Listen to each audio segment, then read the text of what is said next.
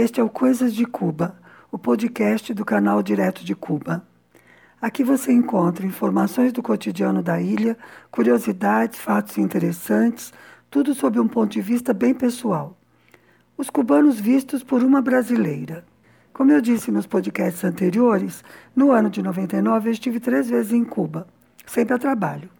A primeira foi em fevereiro para o evento Pedagogia, que eu vim sozinha pela secretaria, mas minha irmã mais velha me acompanhou. Foi quando ela conheceu quem viria a ser o marido dela. A segunda vez eu vim em julho e nós viemos para uma visita oficial do secretário de Educação e Esporte. E a terceira foi em dezembro de 99, para um evento de direção de educação. Ou seja, no ano de 99 eu tive muito contato com a educação cubana e cada vez me interessava mais. Mas desde a primeira vez eu tinha decidido que queria passar um tempo aqui e busquei um álibi, que foi fazer um mestrado no CELAI, Centro de Referência Latino-Americano para Educação Especial. Eu deveria ter vindo em agosto de 99, mas não deu, eu precisei de um ano para me organizar, organizar a vida e tal, e eu vim em janeiro de 2000. No dia 10 de janeiro de 2000, eu me mudei para Cuba por primeira vez. E não vim sozinha. Eu vim com uma dupla de adolescentes. O meu filho, Rafael, que tinha 17 para 18 anos e vinha estudar espanhol, e o Lucas, filho da Sueli, que tinha 15 anos e vinha para treinar judô, para fazer um mês de treinamento. Ele era campeão no Brasil, estava mudando de categoria e vinha para fazer um treinamento com os técnicos cubanos, que super prestigiados, né, uma referência no judô. Era ano 2000. Cuba estava se abrindo para o mundo. Eu já tinha explicado isso num podcast anterior. Cuba tinha ficado durante muitos anos fechada só para o mercado e o mundo socialista da União Soviética. Com a queda do Muro de Berlim, ela ficou praticamente isolada no mundo, porque Cuba não abriu mão do socialismo. Então foram 10 anos entre o ano de 90 e o ano 2000 muito difíceis, muito duros. O que Fidel chamou de período especial, economia de guerra em tempo de paz. No ano 2000, já tinha retomado negociações com vários países, estava recebendo estrangeiros, estava começando a se abrir para o turismo. Mas toda a legislação, tudo isso ainda era do período anterior, era um momento de transição. Então, eu tinha alugado um apartamento através de uma colega brasileira que eu só conhecia por telefone, uma colega do Celai, que depois se tornou minha grande amiga Cristiane. Ela vivia num quarto alugado na casa de uma professora do Celai. A Cristiane era uma jovem recém-formada e veio fazer o mestrado. Estava na casa de uma professora, ok. Mas eu vinha com meu filho e eu era uma pessoa adulta, quer dizer, eu precisava de uma estrutura de casa. Então eu aluguei um apartamento.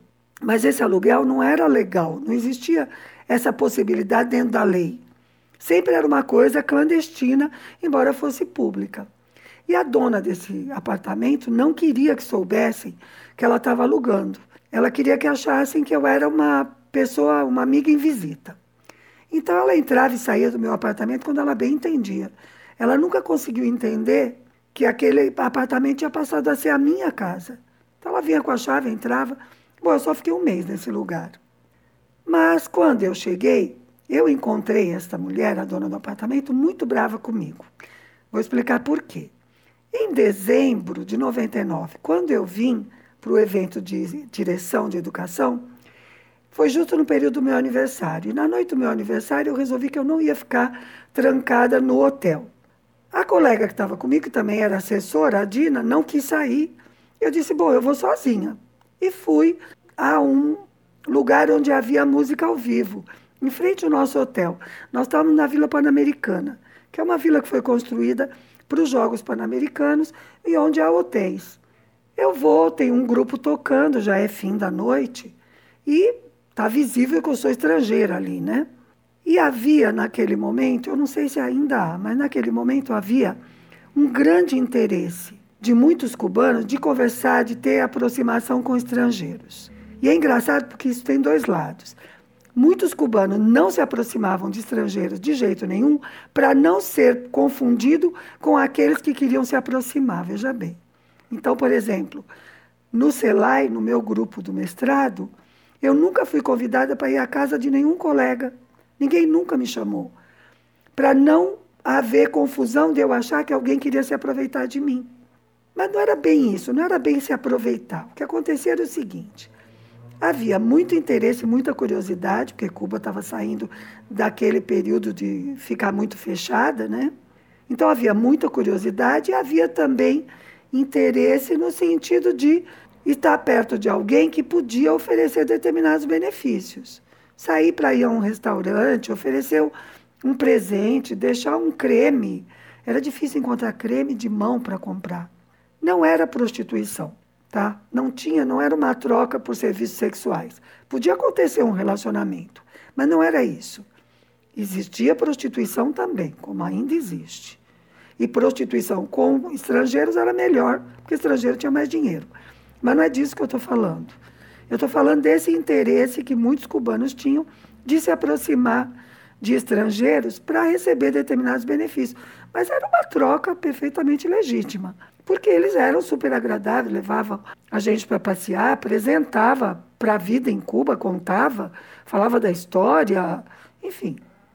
E nunca, nunca achei ruim a relação com essas pessoas, muito pelo contrário. Bom, a dona da casa estava brava.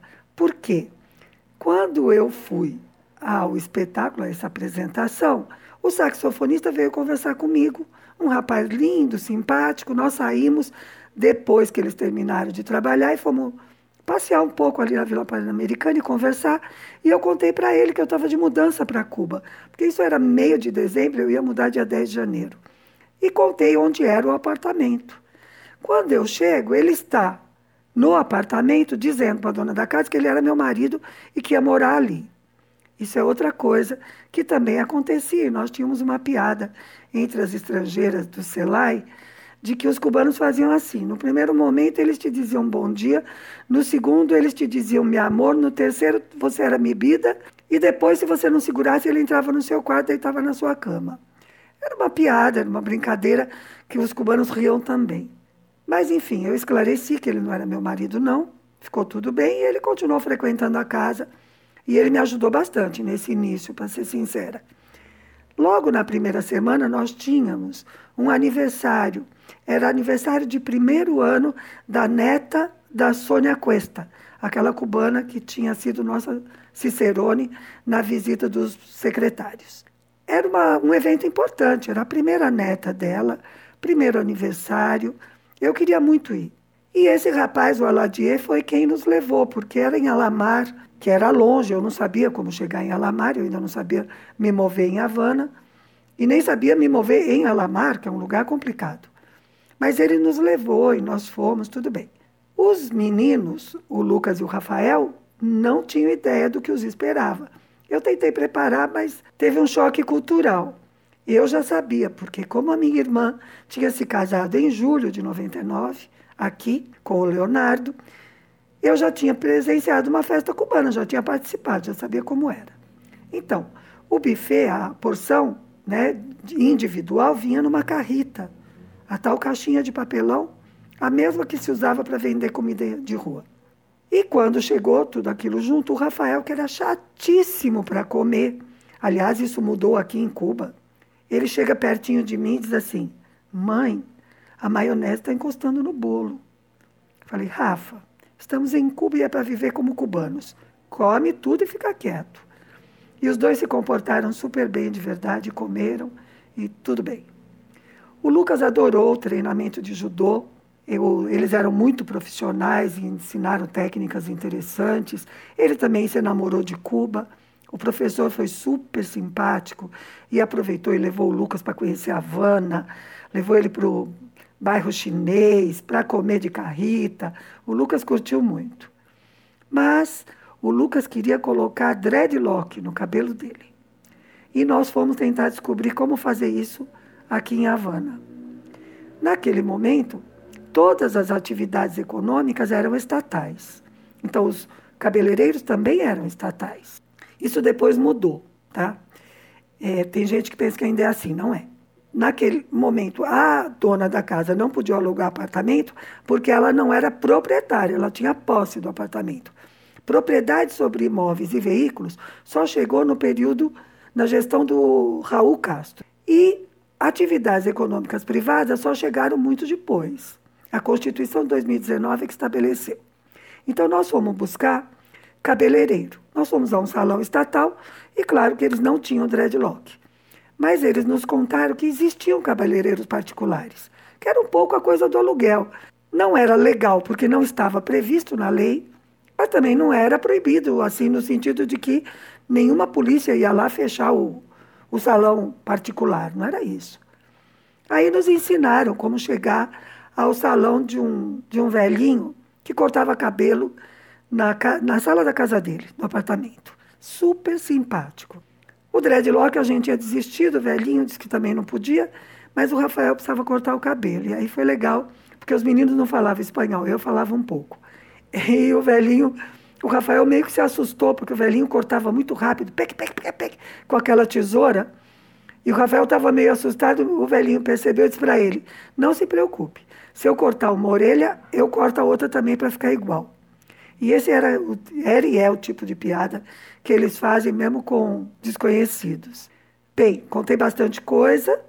Eu, se você gostou, por favor, domingo que vem tem mais. Você pode propor temas de seu interesse se você quiser. E eu espero por você. Foi um prazer. Tchau.